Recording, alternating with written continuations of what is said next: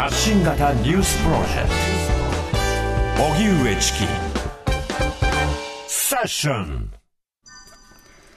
新宿歌舞伎町タワー今日から開業。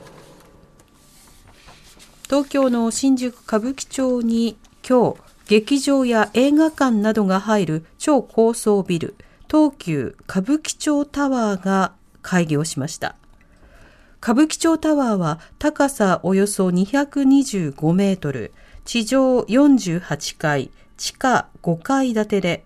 900席ほどの劇場や最大1500人収容のライブホール、8つのスクリーンがある映画館など多くの娯楽施設が入ります。上層階には2つのホテルがあり、来月19日の開業を予定しています。東急の高橋和夫社長は、新宿に新しい魅力が誕生する。世界的にも競争力のあるエンターテインメント施設になると自負していると話しました。歌舞伎町タワーには羽田空港や成田空港との直通バスを運行し、訪日外国人客の利用を見込んでいます。それでは東急歌舞伎町タワーが開業。こちらのニュースについては、フリーライターの藤木 TDC さんが新宿歌舞伎町タワーの前でリポートしてくれます。はい。藤木さん、こんにちは。あ、こんにちは。よろしくお願いします。ご無沙汰しております。よろしくお願いします。よろしくお願いします。はい、まずあの、基本的なことなんですが、藤木さん、このタワーどこに立ってるんですか？はい。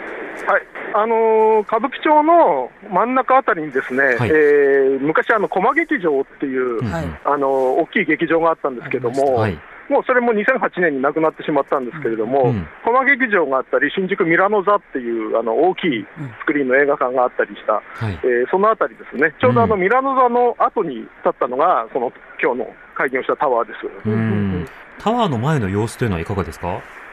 えー、っとね、イベントをやってるんですよね。はい、あの何かあのかつて、あの古い世代の人はあの噴水が、はい、その駒劇場の前にあったというのを記憶してる人もいると思うんですけども、はい、その噴水のところが広場になってまして、そこで何かイベントをやるようで、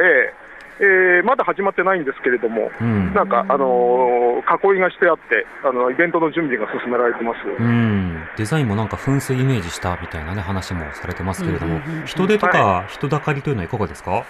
えー、っとね、まだ時間が早いせいもあるのかもしれないけれども、まあ、それほど多いっていう印象はないですね、まあ、普通に何か、うんうん、あのショッピングセンターみたいなのがオープンしたときに、普通の一般の方のお客さんが、えー、集まってきてるという感じで、うん、あんまり歌舞伎町っぽい人はこう群れてないという感じですね、外国人の観光客の方も少しはいますけれども、まあ、目立つほどでもないという感じですかね、そうですね、このタイミングで今日っていう観光客の方、多分少ないでしょうからね。うん、うん、そうですね。タワーの外観、そして中身というのはいかがですか？えー、っとですね、外観はなんかね、水をデザインしてるっていうんですけどなんかこう、波が立ってるような、うん、こうあのスポーツの競技で飛び込みの競技があるじゃないですか、はいはい、あれで飛び込むと水しぶきがパーンって上がる、スプラッシュが上がるような、うん、そういうイメージのビルだと思うんですよね。えー、えー、なんか清潔感があって、すごいいいのと、うん、あとあの、低層階、1階から4階ぐらいまでの外壁が、ちょっとくすんだピンク色みたいな、えー、何か飾りがついてまして、はい、これはちょっと昔のミラノ座の時代をちょっと彷彿をさせるようなレトロなイメージもちょっと残ってるような外観です、うんうん、はい、またなんか大きなスクリーンもあるんですよね。そうですね、まあでもこれは他でもどこにでもあるぐらいのスクリーン、最近、新宿はね、もうスクリーンがもうあちこちにありますもんね。えーあの歌舞伎町の、歌舞伎町じゃない、ごめんなさい、あの新宿駅の前に、うん、あの猫が 3D で飛び出すスクリーンというのがあるのが有名ですけど、あれと同じ猫が今、映ってますね。ああれと同じやつが？そうですね、飛び出してこないですけども、なんか猫がいます、ね、ああ、なるほど。はい、トレードマークになりつつあるんですかね。うんうん、そのタワーの中にはどういったテナントとか、どういったあの設備などが設けられてるんですか、はい、はい、ざっと見たところではですね、えー、っと、まず映画館が入ってますね、シネコンが入っているのと、はい、あとはフィットネスクラブが入ってました、うん、あとゲームセンターですね、ゲーム、うんうん、で、あのー、2階に上がるとすぐ、あのー、ものすごく大きい居酒屋コーナーがあってですね、はい歌舞伎横丁って名付けられてましたけれども、うんうん、あの映画昔あの、ブレードランナーっていう映画がありましたけども、あれに出てきそうな感じの居酒屋、まあ、あのフードコートですね、居酒屋風のフードコートみたいなのがありましたね、うんうん、画像とか動画見ましたけど、相当ギラギラしてますよね。はい。うん、ね、そのイメージ通りの歌舞伎町という感じのような気もしますけれども。まあ、そうですね、その何かフィクションの中で描かれてた、うん、えー、歌舞伎町をわざわざ再現しましたって感じ。はい。なんかセンスはロボットレストランとかそっちの方向のネオン感を感じたんですが、藤木さん印象いかがですか？そうですね。あの、あとね、わざと、えー、90年代とか80年代とかのレトロ風を、うん再現しているようなイメージもちょっとあります。まあ、その清楚会は多分人がどんどん入ってきて流れてもらわないと困るっていうところだと思うんで、うん、まあ、おじさんとかの世代も楽しめるような感じにしてるんだと思うんですけどね。なるほど。また今回のその映画館、なかなかのシートも高額に設定されつつ、はい、音響、坂本龍一さんが監修したなど、注目されてますね。そうですね。なんかあの坂本龍一さん関係の何か映画の特集も今やってましたけれども、でも、あのスクリーンがたくさんあるんですけども、うんうん、名探偵コナンばっかりですよ、なんか。まずはコナンから。えーそうですね。まあ、ゴールデンウィーク前なのでね、うん、うん。はい、お子様向けに、でも別にコナンはね、お子様だけじゃなくて、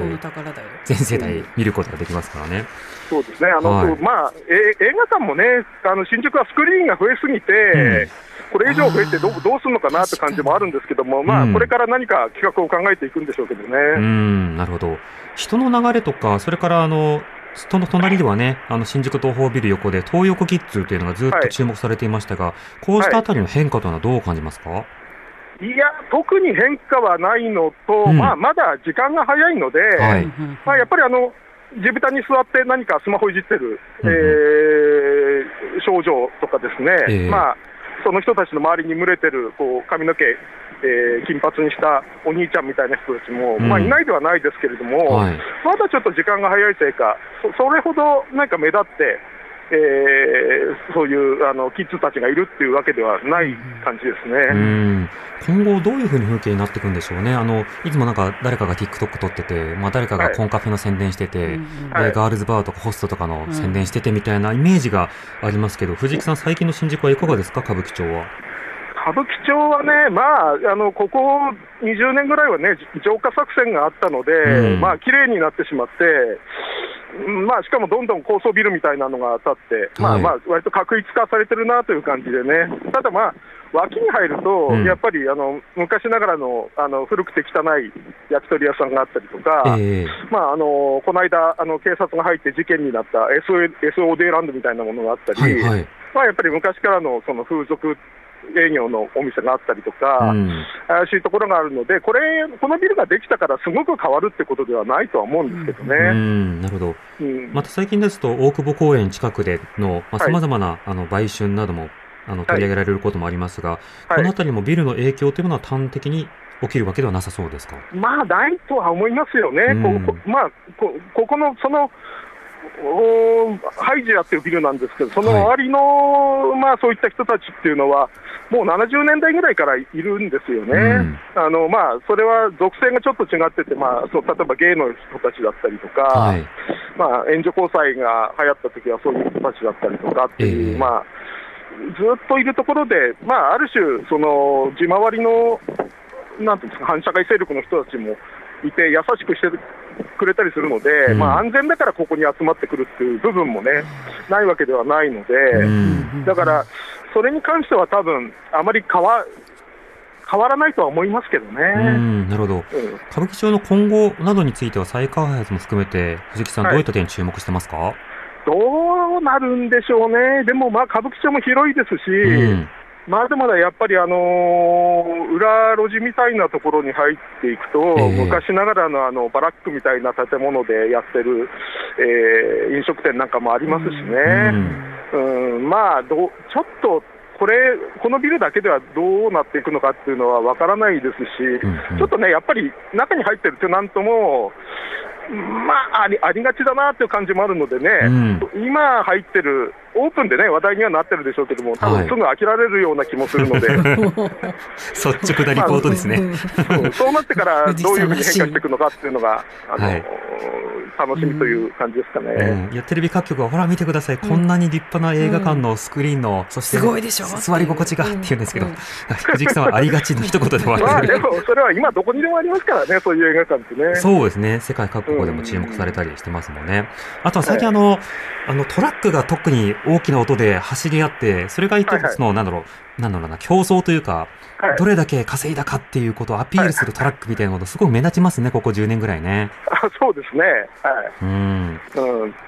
そういったようなものも含めて、外国人の方からとか、観光客の方とかね、いろんな方からどう反応があるのかとかも、少し気になりますね。そうですね。あの、1階にですね、はい、あの、羽田空港と成田空港に直結するリムジンバスが入ってきてるんですよ。うん、で、歌舞伎町になんかそういうバスが入ってきて、空港と直結っていうのは、これまであんまりイメージがなかったので、うんうん、それはちょっと驚きましたね。動線をじゃあ作ったってことですね、バスが入れるように。そうですね。すごいあの入れるように、多分道を作ってるんだと思いますけど。南口にもうバスターができているじゃないですか。そう、バスターがあるんですけども、まあ、あの、あの成田空港、羽田空港で多分あのそこからそのインバウンドの外国人観光客を連れてこようということだと思うんですけどね。はいはい、楽だと思う。まあ、このビルを使わない人にとっても、ある種のバスのね、ねそうそうそうまあ、例えば地方から東京遠征でライブに参加とか、まあ、いろんな方の利用場所になっていくのかもしれないですね。そうですね。うんはじきさんありがとうございました。はい、どうもありがとうございました。夜の風景などを見たらね、またリポートしてほしいなと思います、スタジオでもお待ちしてます。はい、ありがとうございます。はい。藤木さんありがとうございました。え新宿の東急歌舞伎町タワー前から藤木 TTC さんのリポートでした。荻上チキ。